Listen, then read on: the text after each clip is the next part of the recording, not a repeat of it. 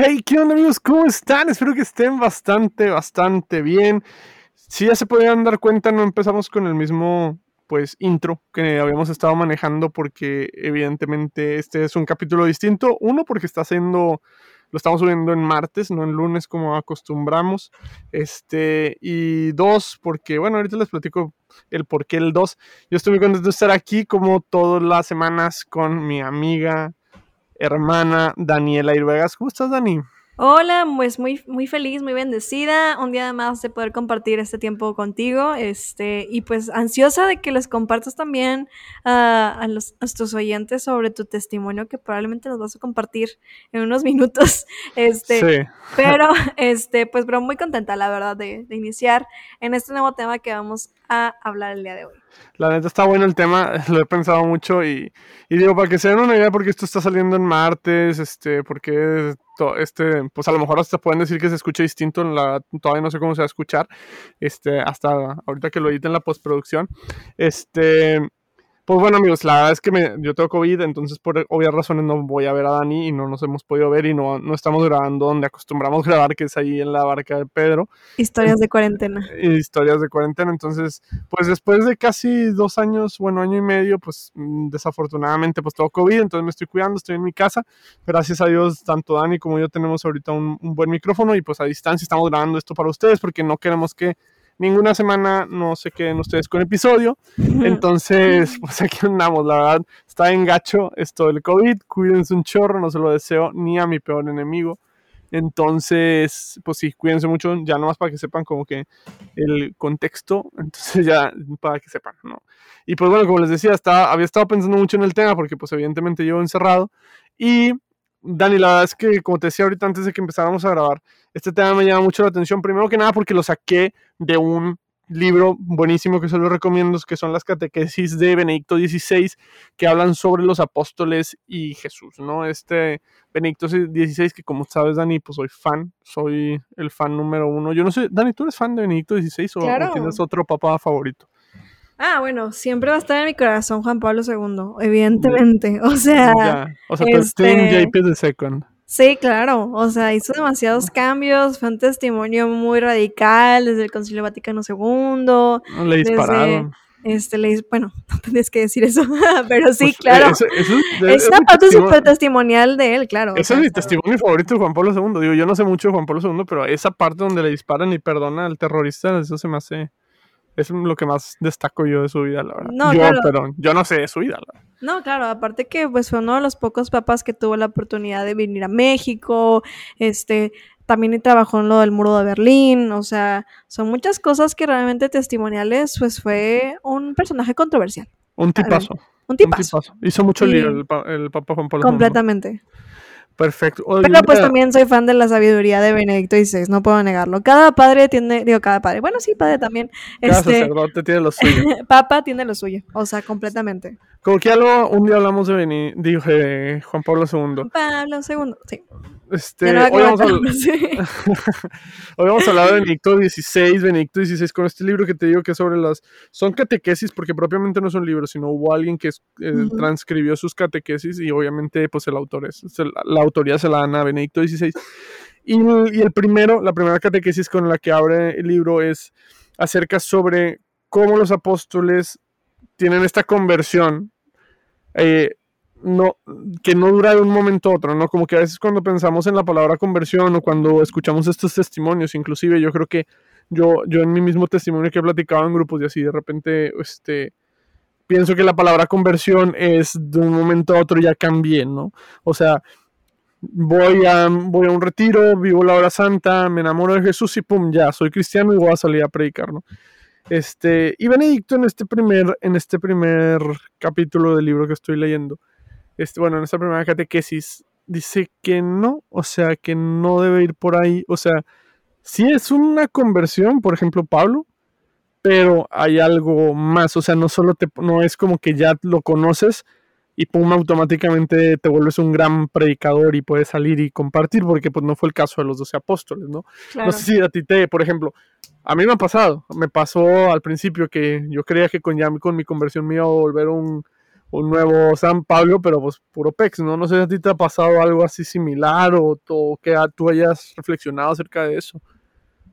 Pues mira, o sea, yo, creo que también en todo este proceso que nos tocó más, por ejemplo, a ti y a mí, el, el, ir avanzando poco a poco desde nuestro primer encuentro, probablemente nuestro momento de conversión, hasta el momento de ir avanzando, pues probablemente a, a tener un poquito más de liderazgo, a que te inviten a dar un tema, etcétera, pues ahí vemos pues mucho más este notorio el proceso, ¿no? Que te van invitando.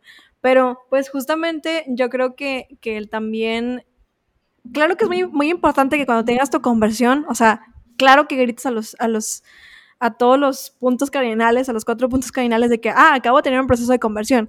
Sin embargo, yo creo que también es muy importante hablar con la certeza y la sabiduría. Entonces, o sea, qué bueno, estás hablando con tu certeza de que has vivido una conversión, pero no eres quien para estar hablando de una religión que apenas estás conociendo o porque pues ahí es donde se plasma toda la mala información, donde se, donde se transgiversa toda la información y luego pues la iglesia también es atacada por ciertos puntos que no son bien explicados y que nos quedamos solamente en lo superficial. Entonces yo creo que el factor de una prédica pues viene también relacionado a un trabajo, a una observación, a una escucha, a un ponerlo en práctica. Entonces, de una noche a la mañana, pues, eh, pues claro, a lo mejor pueden haber cosas, este, pues sobrenaturales o lo que, lo que quieras llamarlo, pero pues también es importante en este proceso ir discerniendo todo este proceso para pues comprender en qué proceso estoy y cómo puedo ser útil, ¿no? Completamente, y respetar eso. O sea, es que eso, es, eso me encanta, ¿no? Esto, esta palabra que usamos mucho, o sea, a veces creo que, que, hasta la explotamos de más, pero realmente a veces creo que no la, no la, pues no la entendemos bien, al menos yo en mi caso, que es discernir, o sea, en qué momento estoy, porque ¿qué es lo que pasa? Los apóstoles para ser apóstoles tardaron tres años de vivir todos los días con Jesús. O sea, y cuando digo pues todos los días es en todo momento y en todo lugar. Unos hasta tuvieron la oportunidad de presenciar cosas extraordinarias como Pedro, Santiago y Juan, como la transfiguración, este, el mismo Juan que estuvo en la crucifixión. Y podemos también ver a personajes como Judas, que aún estando con, con bueno, Judas Iscariote, porque me Judas Tadeo, este, pues de que aún estando con Jesús todavía no, no llegó a ser ese apóstol, se quedó como en esta parte de discípulo. Entonces, tenemos que ser muy conscientes y discernir bien en dónde estoy y no por creer que tengo una conversión que digo, yo sé que han de existir este fervor, como tú dices, este fervor de anunciar la conversión y anunciar la alegría.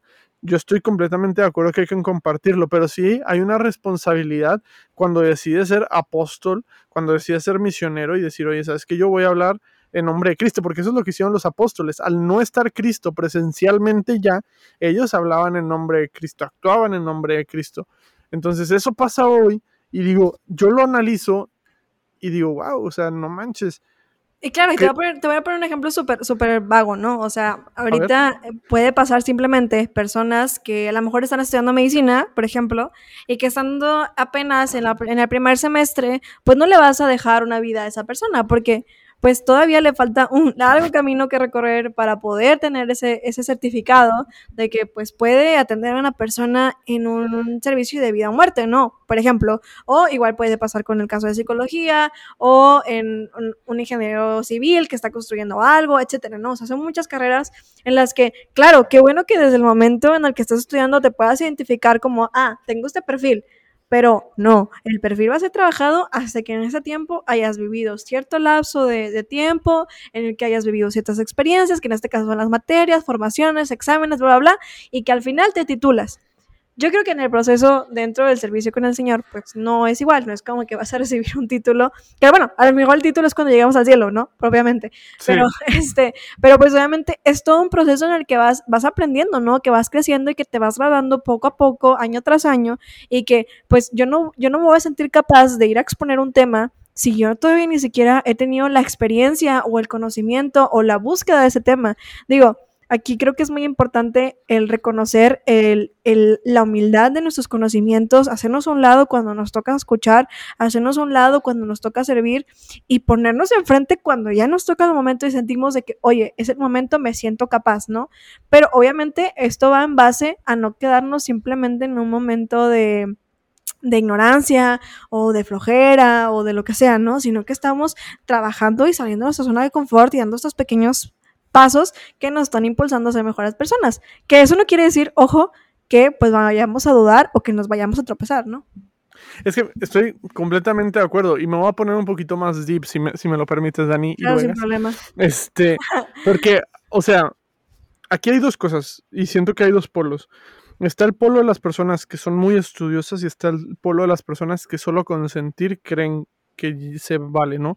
Y ambos polos se me hacen sumamente peligrosos porque a diferencia, por ejemplo, de una, de una carrera universitaria que tienes que cursar a fuerzas ciertos conocimientos para graduarte, con la fe a veces pues hay personas muy sencillas, ha habido santos muy sencillos que a lo mejor no saben mucho de teología, sin embargo, pues pudieron predicar y compartir ese amor de Dios. Y también hay otros santos que serán muy teólogos y también como Santo Tomás de Aquino, etcétera, ¿no?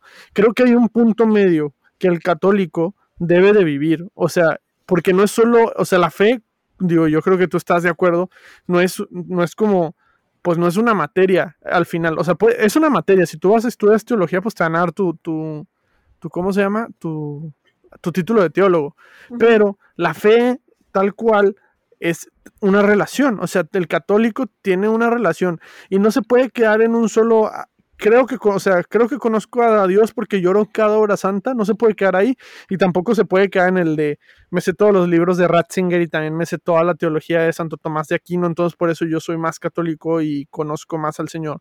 No, porque pues realmente es una relación con Jesús. No puedes decir que conoces a Jesús. Bueno, siento yo, no sé qué opinas tú, pero yo no, no siento que puedas decir que conoces a Jesús solo porque has leído todos los libros que hay por haber o solo porque lloras siempre. O sea, si no tienes que verdaderamente conocerlo y hablar con él, que esa es la parte yo creo que es la complicada. oración, completamente. De hecho, por ejemplo, o sea, ahorita que dijiste a los santos, o sea, está, por ejemplo, Santa Teresita del Niño Jesús. O sea, era una santa en la que pues tiene su libro de las moradas, que pues es muy, muy famoso dentro de este proceso de intercesión también.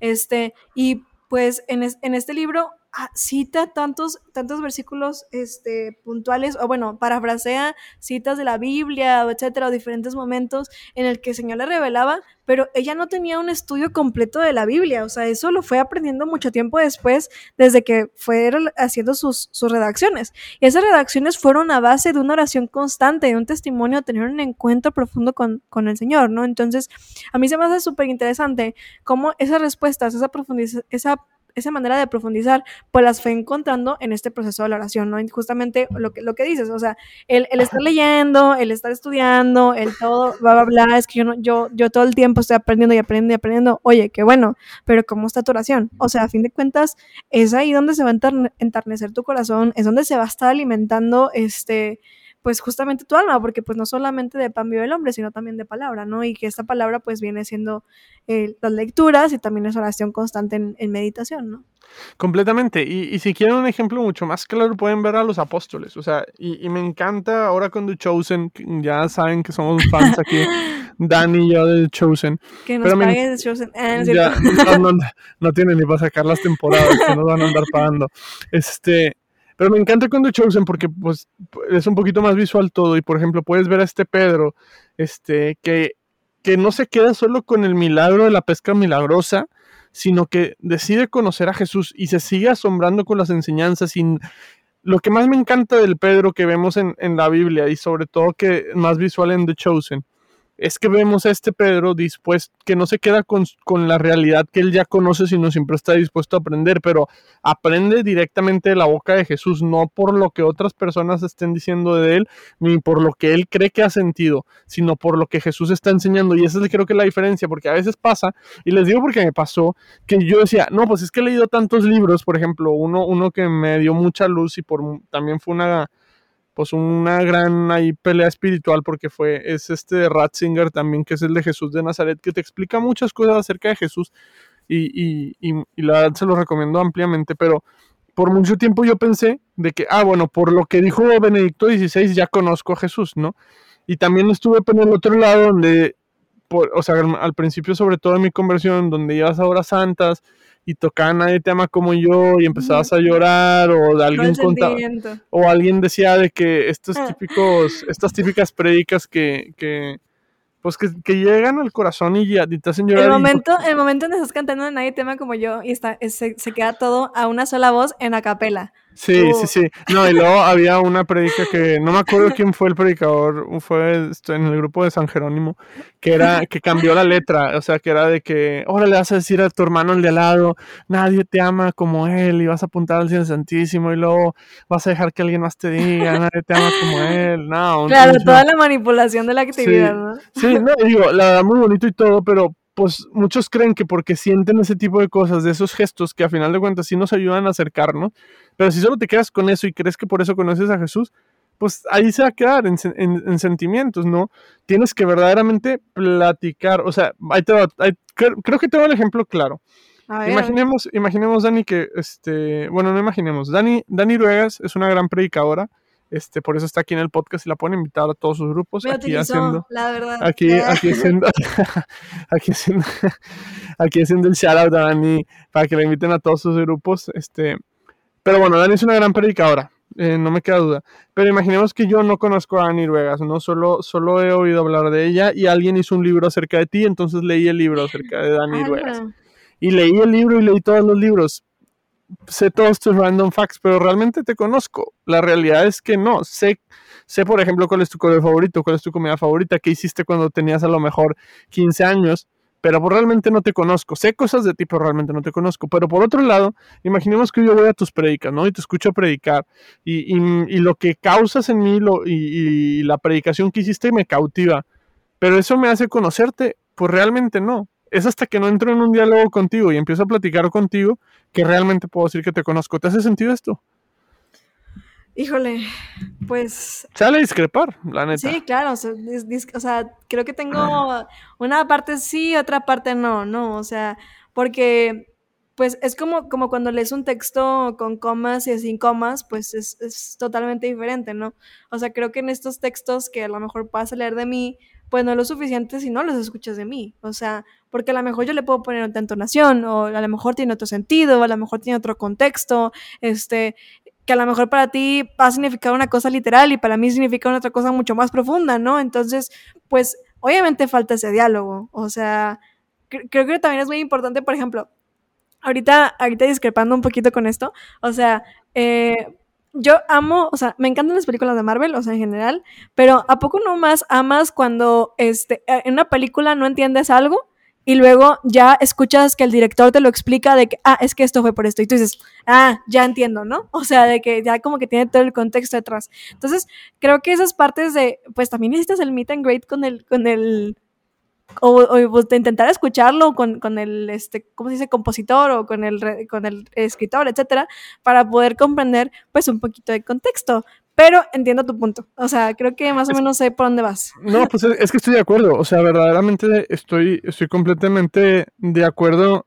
con eso. O sea, la verdad es que no siento que discrepemos, solo siento que a lo mejor me faltó a lo mejor explicar eso. Y es que si, si estoy de acuerdo, por ejemplo, si ponemos como libro la Biblia, pues obviamente si le preguntas a Jesús, o sea, en tu oración, que te la explique, pues va a estar súper más, o sea, obviamente va a tener mucho más sentido y tu relación con Jesús va a crecer, ¿no? En, eso creo que estamos de acuerdo, o bueno, a eso creo que hace referencia con en cuanto a lo de Marvel y eso, ¿no? Claro, sí, sí, sí, eso me refiero. Ok, ahora, es, es, que mi ejemplo, yo, yo ponía, por ejemplo, si yo leyera un libro de alguien que, o sea, imaginemos que no es necesariamente, en el, caso del catolicismo, alguien que no es católico pero escribió de Jesús, por ejemplo. Yo leo libros, por ejemplo, hay muchos de esos libros que son del Jesús histórico, que te platican acerca de la historia de Jesús y por comprobar que Jesús sí existió.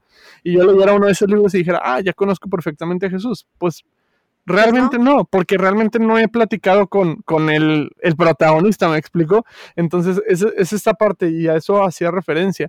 Y ahora, este no es como, como siempre digo, no es un regaño para nadie, no estoy diciendo que no puedas predicar si tienes un año de converso, eso es lo más padre de todo esto, que, como decía Dani al principio, pues hay algo que se le llama pues discernimiento dentro de todo esto y cada quien debe identificar los tiempos y sobre todo entender que es un caminar, o sea, no es solo como que, ah, bueno, ya me siento listo, ya aquí me quedo. O sea, de que aquí ya no necesito aprender nada más, sino es, pues siempre terminas de conocer a alguien, por ejemplo, pues Dani, lo podemos ver en nuestra amistad, o sea, cuánto tiempo ya llevamos de conocernos y a veces decimos, ala, no sabía esto de ti o no sabía esto sí, de Sí, claro. Entonces, o que eh, incluso hay muchas cosas que, por ejemplo, ahorita dices, que pues las podemos hablar por WhatsApp y no se van a entender igual si no nos hablamos por, por en voz, ¿no? O sea, ahorita en vivo o algo. O sea, creo que es, muy diferente todo este proceso de, interpretación porque, pues no es lo mismo, o sea, el, el, a través de una pantalla, por ejemplo, que al hablarlo tal, tal cual, ¿no? En este caso, pues hablando espiritualmente, pues no es lo mismo, este, de simplemente quedarte con una parte superficial de lectura, si esa lectura no la estás poniendo en práctica de, de en ese sentido de oración, ¿no? completa, o sea, es que es eso, es que es poner, es que es muy, o sea, es, muy completo, es muy complejo, perdón, y a la vez muy simple, porque siempre decimos, la respuesta a la oración sí, pero la, oración tiene que ser efectiva, la oración tiene que ser, y, y ¿qué me refiero con efectiva? Como tú lo decías hace un momento, o sea, tiene, la oración te llama a la acción, pero la oración también tiene que ser efectiva en cuanto a tu tiempo de, de oración, ¿me explico? O sea, no es lo mismo que yo te diga, Dani, vamos por un café, y vamos al café y no te pongo atención, nomás te escucho hablar mientras yo estoy pensando en mis pendientes o estoy pensando en, en, otra cosa, ¿no? A pesar de que tú te sientas escuchada, pues realmente pues no te puse atención. En cambio, si te voy y te pongo atención y me dices, oye, ¿sabes qué? Quiero hacer un proyecto, quiero hacer tales videos y así, y pues ya te puse atención, ya sé qué quieres hacer, vamos a llevarlo a la acción y hacemos los videos y todo muy cool, pues siento que, siento que es esas, esas dos partes, ¿no? Porque, digo, ese es otro tema, nos podríamos desviar por allá, pero... Claro. Pero pero volviendo, es que la oración, eh, la oración, fíjate que es un tema que luego deberíamos de tocar. Este, sí, sí, sí, porque digo, yo siento que tú tienes mucho que aportar ahí porque pues intercesora y así. Este, no, hombre, como quiera. Pero bueno, este, después pero bueno, de eso. Volviendo, bueno, volviendo aquí, volviendo a los apóstoles, porque la catequesis que decía Benedicto, este, porque no sonaba como un regaño. Yo al principio lo sentí como un regaño. Este, porque es, esta parte de que nunca nos gane la soberbia. o sea, al final con eso, con eso cierra, que nunca nos gane la soberbia de creer que ya conocemos completamente a lo eterno, a lo infinito. Y eso se me hacía bastante interesante, sobre todo porque los apóstoles tuvieron una conversión constante día tras día. Decía, decía, creo, creo que era también en esta misma catequesis, bueno, no sé si es en esta o en la que sigue, este, pero decía la catequesis, el cristiano debe vivir una conversión día tras día. Si un cristiano no mejora día tras día, ahí, voy a parafrasearlo, pero si un cristiano no mejora día tras día, siempre tendrá la oportunidad al día siguiente. Pero no quedarnos cerrados a... El mañana.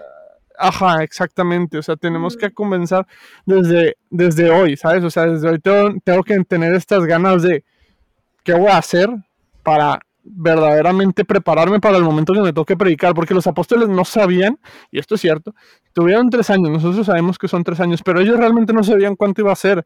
Y cuando Jesús los deja, sí se quedan así como que a la hora, ahora nos toca a nosotros, que bueno, ya vendrá el Pentecostés y todo eso, pero pues se quedan así como que chino, ahora nos toca a nosotros cargar con lo que Jesús venía predicando, ¿no? Sí, mira, ahorita me, se me hace muy interesante porque este, pues yo también esa semana empecé a leer el libro de Se tarda y anochece de este Cardenal Sara, que Diego ya lo leyó y apenas lo estoy leyendo yo. Y justamente vi una parte en donde dice, eh, la mayoría de los cristianos temblamos, dudamos, nos alejamos, pero, o sea, el, el cardenal dice, hago esta invitación a que en estas dudas corras rápidamente a la oración. O sea, yo quiero que en, este libro aprendas sobre la fuerza de la oración y sobre la, fuerza de la conversión a través de que todos somos sacerdotes. Y eso se me hace súper interesante porque pues justamente el, el que nos mencionemos que nosotros también somos sacerdotes, somos personas que también estamos invitadas a tener ese testimonio como justamente los apóstoles, ¿no? A ser hombres de prédica, a ser hombres de transformación, a ser hombres que se pueden equivocar, pero que sobre todo están viviendo por un servicio de evangelización, ¿no? Entonces, pues ahorita eh, nos sentimos realmente llamados a ser evangelizadores, nos sentimos realmente este, llamados a, a ser cristianos. O sea, creo que es una parte muy, muy importante porque a fin de cuentas eso nos invita a una transformación, nos invita a, a dudar, nos invita a estar más fuertes. Digo, ahí tenemos el primer ejemplo tanto de Pedro, que pues justamente tuvo dudas, tuvo este, este, estos miedos y que justamente a lo mejor al ser a la mano derecha en la, parte laboriosa de la vida de Cristo, pues también tuvo sus miedos, también estuvo muy cerca y pues hasta negó a Cristo, ¿no? O sea, digo, eso es algo que, que ya todos tenemos un poquito de conocimiento en esa experiencia. Y sin embargo, pues fue un hombre que estuvo trabajando por crear, pues justamente la iglesia, ¿no? Entonces aquí es, eh, esta relación pues fue, eh, pues fue algo que se fue elaborando desde, desde mucho tiempo, ¿no? Y me, me, da mucha atención porque justamente lo, lo hablaba con, con, unos amigos eh, viendo The Chosen que cuando, cuando veíamos a Pedro, o sea, creo que, que todos, o sea, justamente hasta hace un año que empecé a ver Chosen, si mencionábamos a Pedro, nos imaginábamos a ese señor grande, viejito, de barba blanca que siempre nos pintan, ¿no? De que el que está de que en la puerta, con las llaves, etcétera, ¿no? Como que nos teníamos supermercado de un Pedro viejito. Oye, pero luego lo ves en The Chosen y está súper chavo. Y yo, ¿cómo? O sea, no es un viejito, y ya fue como reaccioné de que, oye, no, Daniela, pues qué mensa. O sea, cuando inició con Jesús, pues estaba chavo, o sea, obviamente. Y ya con el proceso, después de que pues Jesús muere y que resucita, pues Pedro siguió todo un proceso. O sea, y Pedro llegó a ser Pedro después de años, o sea, años de, de seguir a Jesús, años de seguir aprendiendo, de redactar, de, o sea, de todo un proceso laborioso y que después generó hacer una institución, ¿no? Y que así fue con la mayoría de los personajes, o sea, que fueron personas que, que duraron pues mucho tiempo, que estuvieron siguiendo el testimonial entre ellos, entre ellos, entre las manifestaciones del Espíritu Santo, etcétera, y que pues eso les dio las herramientas. Entonces, pues sí, ahorita a lo mejor nos van a decir muchas veces de que, oye, pues sí, vamos a ser como los santos, o vamos a ser como, como los discípulos, etcétera. Pero no, es un proceso que no nos va a, no vamos a poder realizar de la noche a la mañana. Es un proceso que nos va a tomar tiempo, que nos va a tomar cansancio, que nos va a tomar sacrificios, pero sobre todo que va a ser algo tan enriquecedor y tan fuerte cuando tenemos esa disposición de decir, quiero ser como, quiero ser como ellos, ¿no? O estoy dispuesto a, a seguir ese ejemplo. No, completamente, yo me quedo con eso, o sea, eso que dices, o sea, es un proceso, no es un proceso lineal, es un proceso donde hay caídas, es un proceso complicado, es un proceso laborioso, es un proceso largo, o sea, cada quien tendrá un camino distinto, cada quien, el Padre los, nos llamará a cada uno en momentos distintos y nos va a juzgar por cada uno por su vida, pero realmente tenemos que comprender que es un caminar, pero tenemos que estar comprometidos de con quién caminamos, o sea, y, no soltar la mano de Jesús, no soltar la mano de la iglesia donde a través de la cual Jesús se manifiesta. O sea, esa parte creo que con eso yo me quiero quedar y eso es lo que rescato lo que dice lo que dice Dani, la verdad, te rifaste porque a veces creemos o idealizamos estas, estas personas que a lo mejor parece que su vida de fe es mucho mejor que la tuya o, o yo creo que entre los apóstoles se daba también mucho eso, por eso había tantas estas disputas. Creo que el evangelio del domingo pasado o el de alguno esta semana era eso, ¿no? Las disputas que tenían los apóstoles de quién es mejor y quién iba a estar a la derecha, ¿no?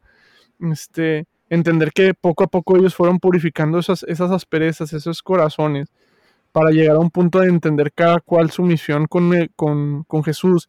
Y ya tenemos a los apóstoles que, que Pedro y Pablo se fueron a Roma y que otros se fueron para el Medio Oriente y cada quien fundó las iglesias como fueron, fue, fueron, fueron pues iluminando, iluminados por el Espíritu Santo y cada uno fue entendiendo su rol para tener la iglesia.